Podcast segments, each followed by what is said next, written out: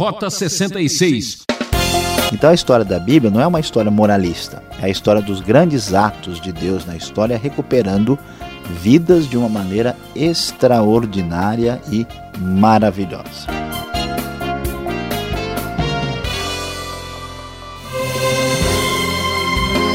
Começa aqui o seu programa Rota 66. Estamos no início de uma nova série de estudos bíblicos e o livro da vez é Josué. Hoje o professor Luiz Saião traz um tema de suspense e perigo. No capítulo 2 de Josué encontramos os agentes secretos e a mulher de má fama para uma grande aventura. Aonde podemos encontrar gente de fé autêntica? Um contraste chocante. Um exemplo de fé.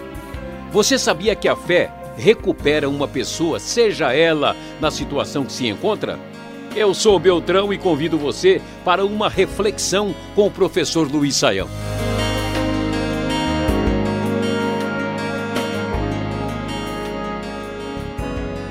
Quando chegamos ao segundo capítulo de Josué, vemos que o povo de Israel, com seu exército sob o comando de Josué, estão se preparando para conquistar a terra prometida principalmente conquistar a grande e forte cidade de Jericó, que veremos em breve aqui no nosso programa Rota 66. E para uma missão tão bem preparada, uma missão tão bem planejada, Josué vai usar de um expediente muito conhecido hoje em todo o cenário geopolítico internacional aqueles famosos espias que, conforme a NVI, os espiões, na verdade, eram os agentes secretos da antiguidade. Não temos aqui nenhum 007, até porque o capítulo é o 2, eles estão mais para 002 do que para 007, aqui nessa missão especial. Lendo o texto da nova versão internacional, nós ficamos sabendo do que aconteceu. Então Josué, filho de Num, enviou secretamente de Sitim dois espiões e lhes disse: Vão examinar a terra, especialmente Jericó. Eles foram e entraram na casa de uma prostituta chamada Rabi, e ali passaram a noite. Todavia, o rei de Jericó foi avisado. Alguns israelitas vieram aqui esta noite para espionar a terra. Diante disso, o rei de Jericó enviou esta mensagem a Raabe: Mande embora os homens que entraram em sua casa pois vieram espionar a terra toda.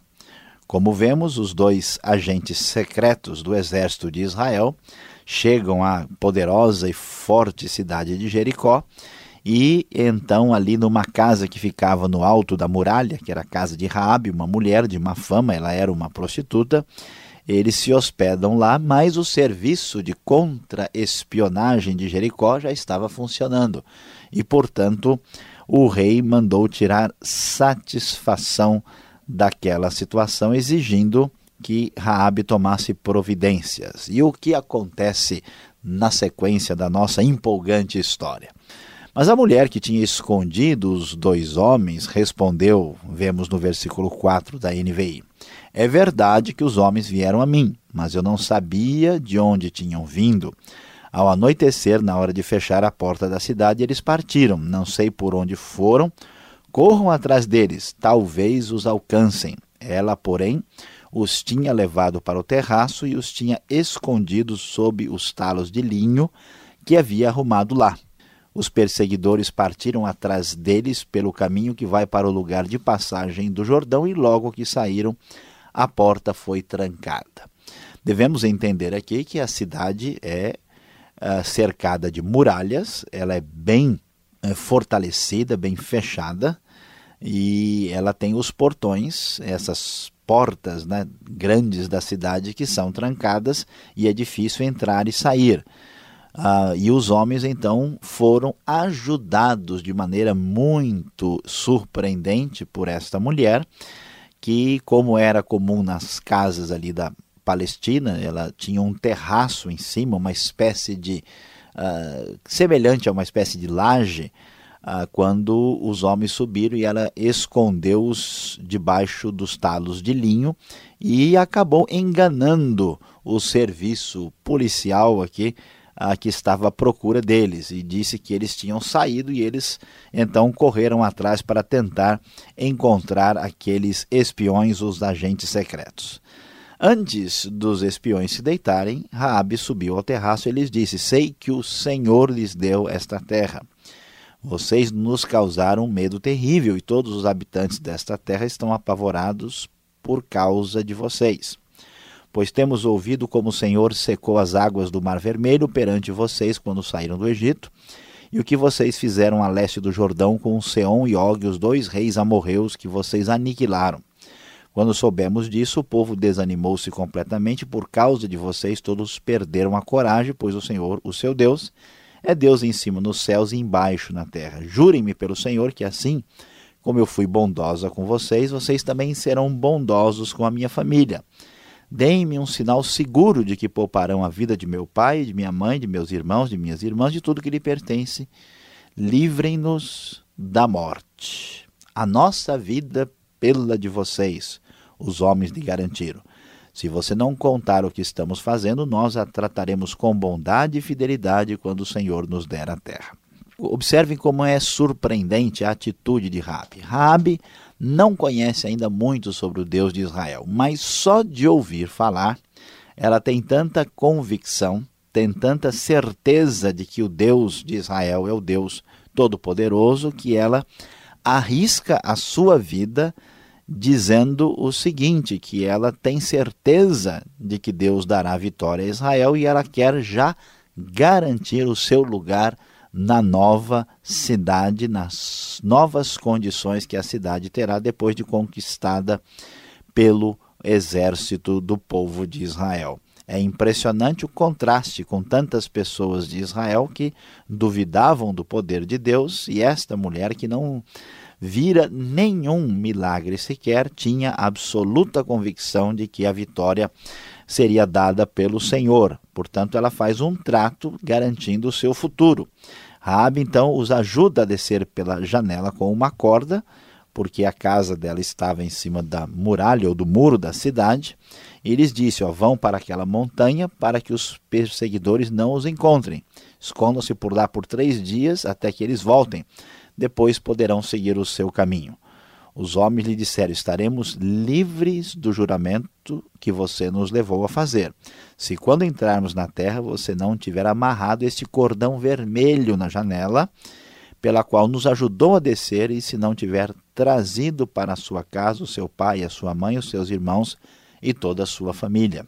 Qualquer pessoa que sair da casa será responsável por sua própria morte. Nós seremos inocentes, mas seremos responsáveis pela morte de quem estiver na casa com você, caso alguém toque nessa pessoa. E se você contar o que estamos fazendo, estaremos livres do juramento que você nos levou a fazer.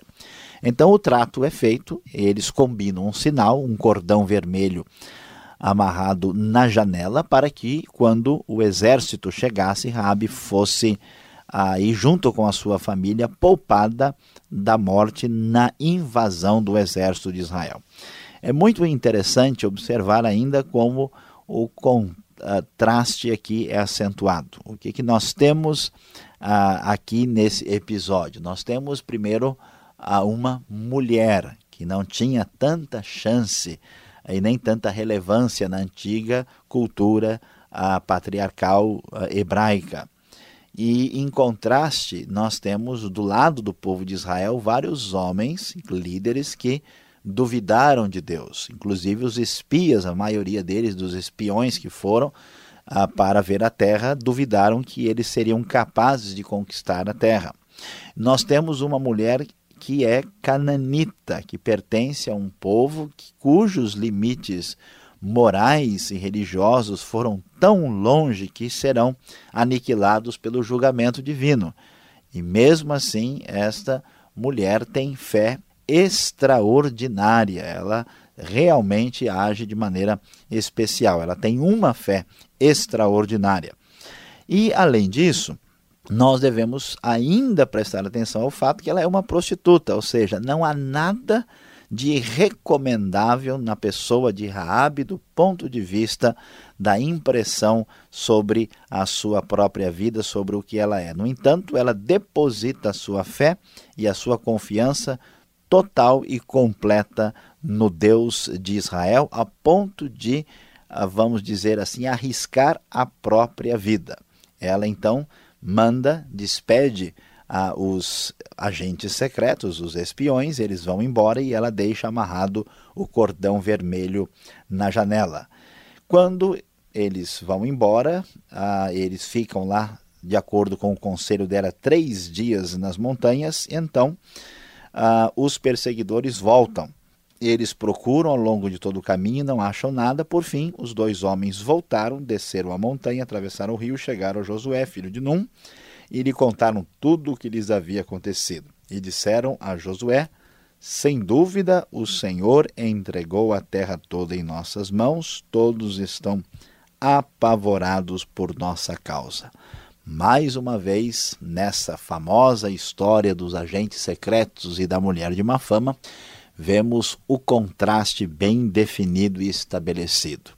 Enquanto muita gente do próprio povo de Israel, do exército de Israel, líderes importantes que tinham visto aos olhos vivos o poder de Deus, milagres, coisas extraordinárias que aconteceram quando Deus abriu o Mar Vermelho, quando Deus fez milagres na jornada do deserto, essas pessoas tinham toda a razão possível para ter fé na pessoa do Deus de Israel, mas eles duvidaram, tendo recebido boa formação religiosa, tendo liderança espiritual adequada, tendo milagres um atrás do outro, sabendo da grande vitória que Deus tinha dado contra os mais poderosos do mundo, que eram os egípcios, e mesmo assim eles não tinham fé em Deus de maneira adequada. Tanto é que achavam que os homens da terra eram gigantes, eram poderosos. Mas esta simples mulher, uma cananita, uma prostituta, uma mulher pagã, completamente longe daquilo que a gente poderia esperar de razoável e elogiável, crê tanto no Deus de Israel que ela deposita a sua fé na vitória do povo de Deus contra o seu próprio povo, tendo a certeza que Deus haveria de dar a vitória a Israel pelo que ele já tinha feito antes, e isso pelo fato dela ter absoluta confiança, pois ela não tinha visto absolutamente nada, nem presenciado um só milagre. Isso é impressionante, é surpreendente e certamente deve nos levar a profunda reflexão.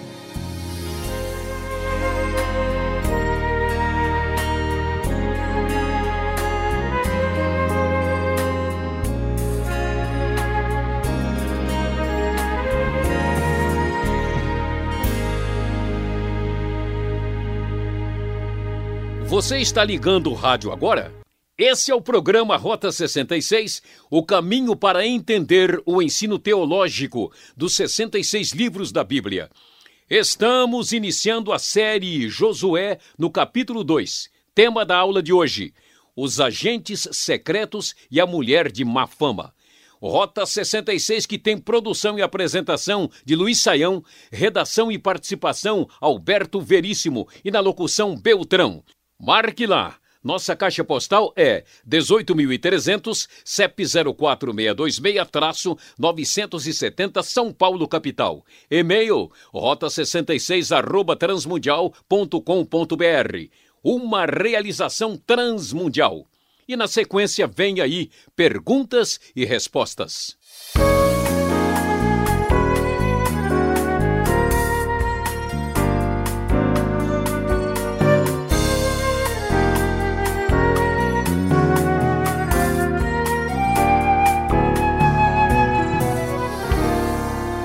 Vamos juntos agora na segunda parte do programa, acompanhando o estudo do professor Luiz Saião em Josué capítulo 2. Perguntas e respostas para você ficar firme nas suas convicções. Professor Luiz Saião, a primeira pergunta nesse estranho capítulo 2 de Josué: Deus pode abençoar uma prostituta, uma mulher de má fama? Não estamos indo longe demais com essa história, não estamos querendo ser assim, coração aberto demais, não? Pois é, pastor Alberto, é realmente uh, surpreendente né, para muitos ler um texto assim, porque geralmente as pessoas têm uma mentalidade na cabeça que não é aquilo que a Bíblia propriamente conta e explica para nós. A grande verdade é que uh, uma prostituta, uma pessoa que vive de prostituição, ela vive numa situação de pecado e pecado condenável e rejeitável por Deus. E, por outro lado, nós temos outros pecados sérios e graves que às vezes a gente avalia o pecado apenas do ponto de vista social. E às vezes aquilo que a gente acha que não é tão sério e tão grave como a prostituição também é tão sério e tão grave. Por exemplo, na Bíblia, a idolatria é mais séria do que a prostituição. Né? Então, uh, o que esse texto vem mostrar para nós é que não importa, presta bem atenção nosso ouvinte aqui para ver, né? não importa até onde a pessoa chegou, o que importa é de até onde ela chegou quando ela sai dessa situação. Né? Não importa até onde você se afundou, mas o quanto você subiu. Então, por, a, as condições de Rabi são as piores possíveis. Né? Ela é cananita, ela é pagã, ela é prostituta, mas pela sua fé em Deus, a gente vai ver a história de recuperação dela de uma maneira muito impressionante. Vai descobrir que depois que ela vai casar com o príncipe de Israel, é uma história que, né, de conto de fadas, né? uma mulher que saiu dessa situação e foi tão abençoada por Deus porque ela creu plenamente em Deus e depositou toda a sua confiança e a sua vida. Então a história da Bíblia não é uma história moralista, é a história dos grandes atos de Deus na história recuperando vidas de uma maneira extraordinária e maravilhosa. Mas espera um pouquinho, então Concluindo assim, Deus aprovou a mentira. Veja só, no capítulo 2, lá no verso 4, o verso 6 também, Rabi mentiu. E parece que Tiago, que há pouco estudamos esta série, no capítulo 2, no verso 25, parece que Tiago confirma essa atitude dela, esse comportamento é, até condenado dela. Pois é, pastor Alberto, hoje você está querendo me pegar, né? Deixando numa situação difícil. Será que Deus aprovou a mentira de Rabi? E aqui nós temos que fazer duas ponderações importantes. A primeira ponderação é que o texto está dizendo o que aconteceu. E aqui nós temos um princípio de interpretação da Bíblia muito importante, que aquilo que o texto descreve não é norma para ninguém. É verdade que Raabe mentiu, é verdade que Raabe enganou, né, os uh, os uh, mandados enviados do rei, né, para questionar, ela os despistou e falou que os homens tinham ido embora, isso é uma inverdade. Uh, e nós sabemos que ela foi bem sucedida na sua mentira, mas em nenhum momento a Bíblia diz que Deus aprovou ou Deus concordou com essa mentira. E além do mais, Raabe está agindo com o conhecimento e com a luz que ela tem a respeito daquilo que é certo e que é errado. A sua intenção é boa o seu método não é o melhor possível. Então o texto não é normativo para nós, não está dizendo que isso é uma regra, uma maneira de proceder. Agora, você mencionou Tiago 2,25. Tiago 2,25 de fato diz que Deus abençoou Raabe, mas veja bem, o texto não diz que Deus abençoou Raabe porque ela mentiu. Diz que ela foi abençoada por ter acolhido os espias e por tê-los escondido, mas não por ter enganado ninguém. Então, Deus abençoou Rabi apesar das suas falhas né, no processo e não por causa das falhas. É mais ou menos o que acontece com a gente. Né? O ouvinte do Rota 66, essa semana que passou, com certeza fez muita coisa errada fez muitas coisas talvez às vezes difíceis de serem evitadas, contextualmente difíceis. E Deus não nos abençoa por causa dos nossos erros, mas apesar deles, porque Deus é bom e a sua misericórdia dura para sempre. Então é importante fazer essa distinção para entender que Deus abençoa a atitude boa e excelente de, de Raabe, mas isso não significa que Deus está nos ensinando ou aprovando a prática da mentira como um paradigma para a vida. Tá certo, já que Rabi então está sendo um instrumento de Deus para acolher os espias, para uh, beneficiar o povo, por que então é necessário essa destruição em massa da cidade? Por que tanta violência? Porque o povo de Deus vem, vem em cima passar. Pois é, pastor Alberto, essa pergunta é interessante. Deus, a gente poderia pensar, Deus poderia ter uh, feito uma outra maneira, né? Deus poderia uh, talvez aí, né, causar uma situação que pudesse haver uma determinada convivência melhor entre os dois e eles pudessem viver ali. Mas a questão é, são duas coisas é, é, sérias aqui. Nós já vimos em todo o nosso estudo do Pentateuco que os cananeus representavam uma ameaça para a destruição de Israel por causa do seu paganismo né, e da idolatria, e quase que Israel é assimilado e desaparece o povo que foi escolhido por Deus para trazer né, a promessa de Deus ao mundo, a vinda do Messias, né, a esperança última de redenção que Deus tinha ah, prometido através daquele povo. E além disso, nós temos que ver que Deus tem um, um, certo limite de paciência. Lá em Gênesis até se fala que o cálice né, da ira de Deus ainda não tinha se enchido com respeito aos amorreus. Então, o julgamento desse povo tem a ver com o, o, o limite da maldade que tinha atingido aquele povo, de modo que Israel serviu como um instrumento de punição para aquele povo e por isso então não foi possível né, fazer nenhum assim uh, meio termo entre essa, essa, situação e outra, assim como também no, não foi possível ter meio termo na, no dilúvio, em Sodoma e Gomorra, né? Então não é bem violência, mas sim a aplicação da justiça divina. Tá certo. Agora vamos tocar num assunto assim, para fechar o nosso bate-papo aqui, sobre o que está no verso 18 do capítulo 2, este cordão vermelho. A gente ouve tanta coisa, né? Será que existe um, uma simbologia nisso? Será que existe um significado nesta, uh, neste fio, né? Que eles escolheram, afinal de contas, né? Pra... É, é importante a gente prestar atenção e descobrir que esse cordão vermelho é um cordão vermelho. Né? Então muita gente pode enxergar nele o que quiser. Alguns podem achar que é a bandeira da Dinamarca, ou então que é algum torcedor do Internacional de Porto Alegre que morava lá, né? Várias pessoas podem ter percepção diferente sobre isso, mas o texto não sinaliza nada. Então houve, por exemplo, uma tendência em alguns grupos cristãos de enxergarem naquele cordão uma referência ao sangue de Cristo, a uma linha vermelha da história mas não há nenhuma justificativa, nem no Antigo nem no Novo Testamento, para isso. A razão por que o cordão é vermelho é para que a pessoa possa ver o cordão vermelho. É um cordão vermelho, inclusive aqui deve ser um vermelho encarnado, né?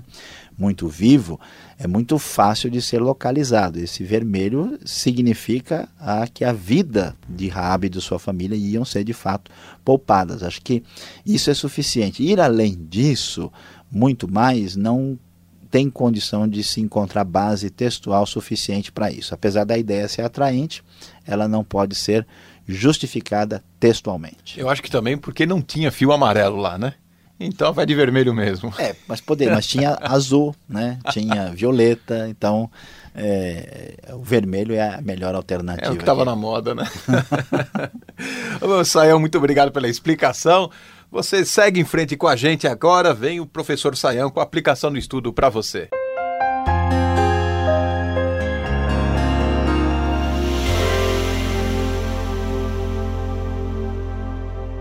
Hoje estudamos Josué capítulo 2 e vimos aqui uma história muito interessante sobre Raabe e os dois espiões. Falamos sobre os agentes secretos e a mulher de má fama. E qual é a grande, a grande mensagem, aplicação para nós depois de termos estudado este capítulo? A grande verdade é que vemos neste capítulo um exemplo de fé extraordinário. Rabi creu e creu de verdade, tanto é que ela se arriscou plenamente. Essa fé que nasceu no coração de Rabi é surpreendente porque mostra que uma pessoa ah, que chegou ao ponto de se prostituir e de ter o seu nível moral de vida tão, vamos dizer, diminuído, é muito provável que Raabes fosse uma pessoa psicologicamente destruída. Sendo prostituta no mundo dos cananeus, é muito provável que ela tenha sido abusada sexualmente, que ela tenha sofrido barbaridades. E essa mulher veio a ser uma a princesa em Israel no meio do povo de Deus. Veja do que a fé é capaz quando recupera uma pessoa numa situação dessa. Não importa até onde você tenha ido, quando Deus te alcança e a fé nasce no seu coração, você será plenamente recuperado. Você já sabe, é uma pena. Nosso tempo acabou. O programa Rota 66 volta nessa mesma sintonia e horário. Esperamos por você e divulgue o nosso site, site www.transmundial.com.br. E aquele abraço.